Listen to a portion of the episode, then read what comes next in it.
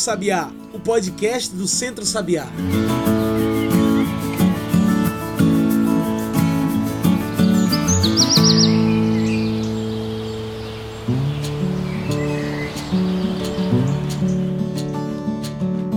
Olá a todos e todas que nos ouvem agora pelo Spotify e pelo Mixcloud. Eu sou João Lucas França e está começando agora o Cantos do Sabiá, nosso podcast sobre o campo, a cidade e o mundo. Cantos do Sabiá é o podcast do Centro Sabiá e você pode seguir a gente por aí para receber toda semana um episódio novo do nosso podcast. Você também pode passar pelo nosso site e encontrar tudo que a gente produz. Anota aí: centrosabiá.org.br, tudo junto e sem acento. E no canto de hoje o nosso tema é muito importante. Hoje falamos sobre o dia 17 de abril, Dia Internacional de Luta Camponesa. 17 de abril, o Dia de Lutas Camponesas, é uma data muito importante para aqueles que lutam e que vivem pelo campo. Uma data de luta em prol da reforma agrária. O dia foi escolhido porque foi na mesma data, em 1966, que trabalhadores rurais sem terra foram mortos pela polícia militar no Pará. Os trabalhadores lutavam pela distribuição justa de terras, pelo combate à pobreza e contra o agronegócio, o mercado do veneno. E a luta do campo é imensa, vai muito além do produto e do produtor. É sobre vidas, é o reafirmamento do compromisso de luta por uma produção que respeite a natureza, que reconheça o papel da mulher no campo, que seja justa, contra a pobreza e contra o envenenamento das comidas.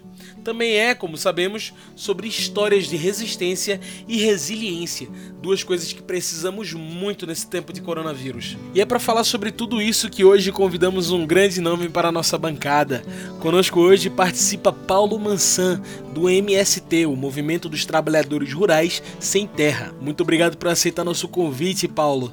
Você pode se apresentar melhor para a gente, falar um pouco mais sobre o que você faz? Então, eu sou Paulo Mansan, sou do, do MST, do Movimento dos Trabalhadores Rurais Sem Terra, e da pastoral, da assessoria da pastoral da juventude rural. É, qual a nossa ação agora? Estamos com várias ações. Primeiro, o cuidado das pessoas nas áreas do, do movimento, com a orientação de intensificarem a produção de alimentos sem veneno para a população. E a segunda, nós temos umas, umas experiências de ação solidária. Uma que está dando com maior dimensão é o que a gente chama de marmita solidária onde envolve organizações do campo e da cidade e estão estamos distribuindo aproximadamente 1.500 marmitas solidárias para a população em situação de rua em Recife, no bairro Santo Antônio. Inclusive o próprio Sabiá já contribuiu trazendo alimentos agroecológicos, enfim. E nosso muito obrigado a todos que contribuíram, mas é uma ação também que se estende, esse Marmita Solidária, para Caruaru e para Petrolina. Ainda temos outras duas iniciativas, que é a distribuição de cestas básicas para a população que mais precisa, a classe trabalhadora aí que está sem emprego, em especial o trabalho informal, e também a confecção de máscaras com TNT e com tecido feito por uma rede de costureiras aí solidárias para distribuição também para quem precisa. Qual a visão de vocês em relação ao comportamento do governo do estado em meio à pandemia do coronavírus? Vocês acreditam que o povo do campo tem sido lembrado pelas instituições de governo? Bom, em relação à, à posição do governo, está se tendo alguns movimentos também por pressão dos movimentos para tomarem algumas iniciativas mais concretas teve algumas reuniões e nós esperamos agora que nos próximos dias saia alguma medida realmente concreta, uma que pode ser esse PA, um PA para o estado de Pernambuco, como outros estados fizeram, que garante também a renda das famílias camponesas e garante alimento de qualidade para a cidade. Então, a gente espera que logo saiam essas medidas aí do governo do estado. É impossível não falar da crise que enfrentamos globalmente hoje, que é a crescente do coronavírus, no Brasil e no mundo, né? Paulo, qual o papel dos camponeses na luta contra o crescimento do vírus? Bom, primeiro, realmente uma crise mundial sem precedentes nesse sem precedentes para as nossas gerações e nas últimas décadas.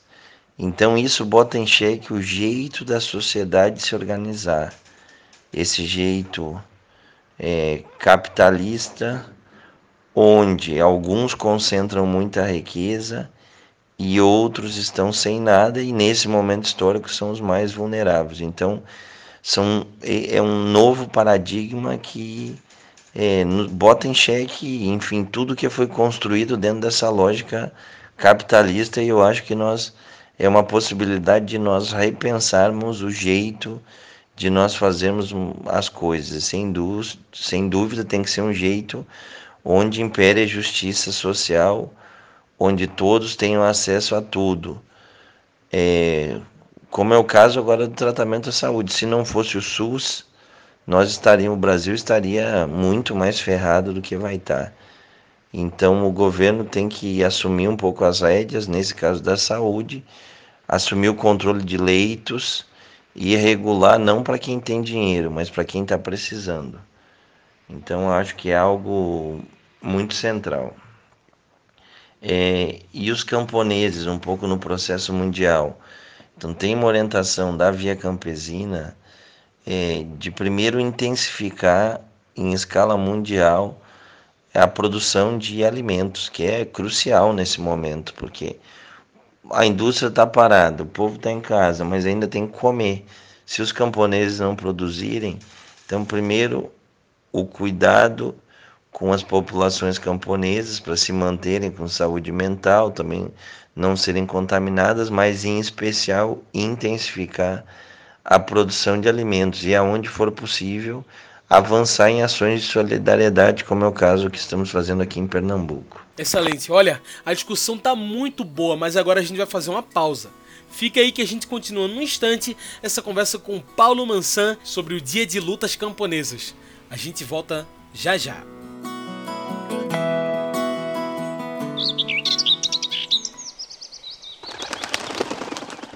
Boa tarde, eu sou Aloísio, sou professor. Qual a diferença de um alimento orgânico para um alimento agroecológico? Obrigado. Oi, eu sou Aniérica Almeida, mestre em extensão rural e desenvolvimento local, e vou falar um pouquinho sobre a diferença entre alimentos orgânicos e alimentos agroecológicos. Os alimentos orgânicos, em geral, eles são orientados no seu modelo de produção por técnicas que não usam insumos químicos e nem sementes transgênicas e, além disso, demandam a presença de agentes externos para sua certificação. Já os, os alimentos que são produzidos com base na agroecologia baseiam-se em técnicas semelhantes às utilizadas na produção orgânica, mas extrapolam a dimensão produtiva para uma dimensão política e social que não compactua com a concentração de terras e nem com o trabalho mal remunerado ou escravo. De modo que um produto só é considerado agroecológico quando existe justiça social e ambiental.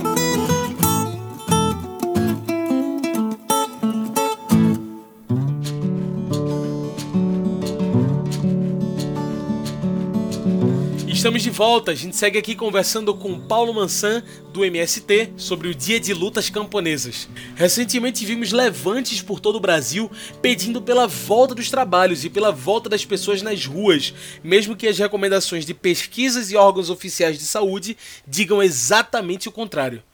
Você acredita que é importante que as pessoas do campo permaneçam em casa? Por quê?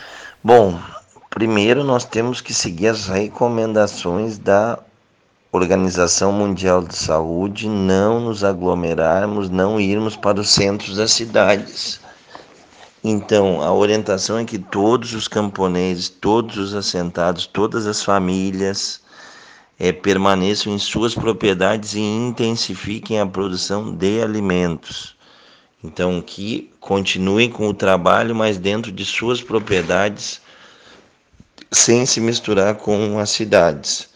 E, infelizmente, quem faz o maior de serviço para a população brasileira é, é o presidente da República, que orienta aí com os seus robôs nas redes de fazer um grande é, de fazer esse grande ah vamos voltar ao trabalho então para todo mundo que está ouvindo é muito importante nós nos mantermos isolados na família em casa intensificando a produção de alimento e em especial os alimentos sem agrotóxicos. Então isso é muito importante nesse momento histórico. A luta camponesa por melhores condições de trabalho e jornadas de trabalho menos longas é histórica e atravessa gerações. Por que você acha que é tão difícil reverter essas condições de trabalho no Brasil? Bom, infelizmente, dentro da estruturação da nossa burguesia brasileira e da divisão social do trabalho, para manter uma alimentação e a classe trabalhadora operando nas cidades é, precisa de comida e comida barata. Então, por isso, os camponeses, ainda nesse momento histórico, têm jornadas exaustivas para conseguir tirar seu sustento. E não só os camponeses, os trabalhadores da, da cidade, dentro dessa lógica é, capitalista industrial, onde se acumula dinheiro para os ricos os trabalhadores, os pobres, os camponeses é que tem que trabalhar mais para isso acontecer, então a jornada de trabalho aumentando. Então é extremamente necessário haver subsídios para a agricultura familiar camponesa, é, como crédito, como habitação, como o próprio PA para ajudar na comercialização é, e assim garantir melhores condições de vida para os camponeses. Nosso podcast sempre traz o quadro Mete o Bico. O Mete o Bico é o quadro no qual nossos participantes trazem os seus pontos finais para a nossa discussão e metem o bico de uma vez por todas. Vamos lá? Paulo, por que a luta do campo, a luta camponesa, deve ser uma luta de todo o povo brasileiro, sobretudo nesses tempos de coronavírus? Por que devemos nos unir? Mete o bico. A luta camponesa tem a centralidade, enfim, da organização dos camponeses e nesse momento histórico da produção de alimento. Então, ela é crucial para todo o povo brasileiro e para todo mundo, é, porque sem alimentos o mundo para. Então, no quesito de solidariedade, eu acho que essa é a grande tarefa nossa, das organizações camponesas, produzir alimento para alimentar a classe trabalhadora nas grandes cidades. Então, estamos junto. Quando o campo e a cidade se unir, nós teremos um mundo diferente. Então é central nós estarmos juntos.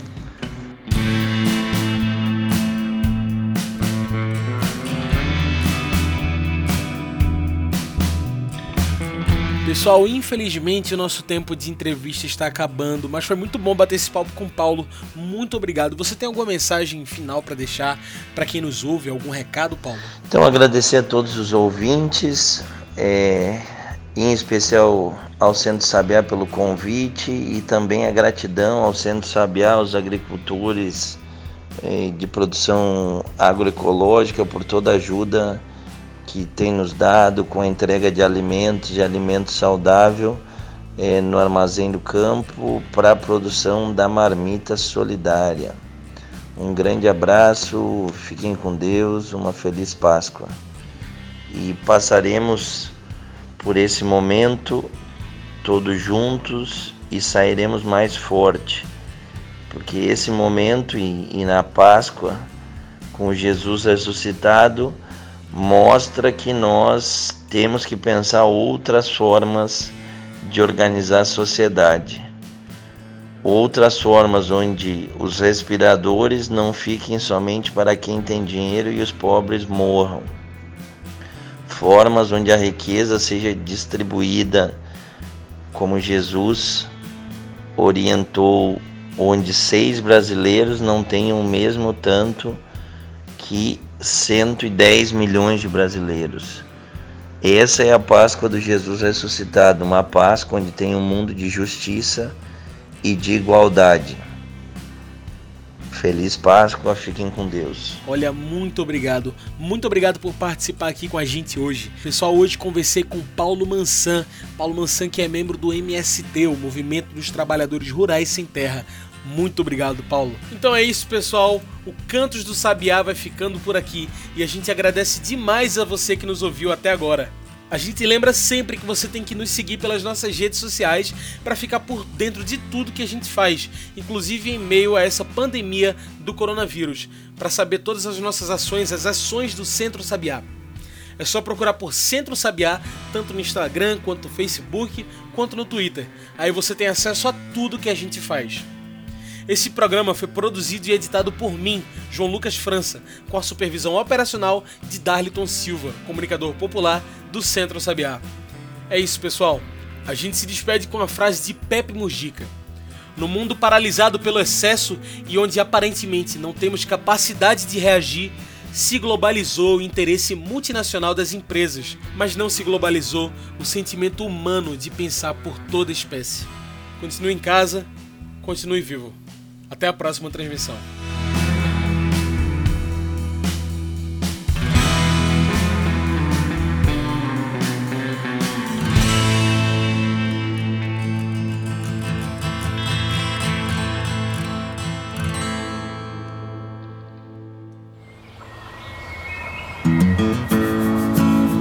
Você ouviu Cantos do Sabiá.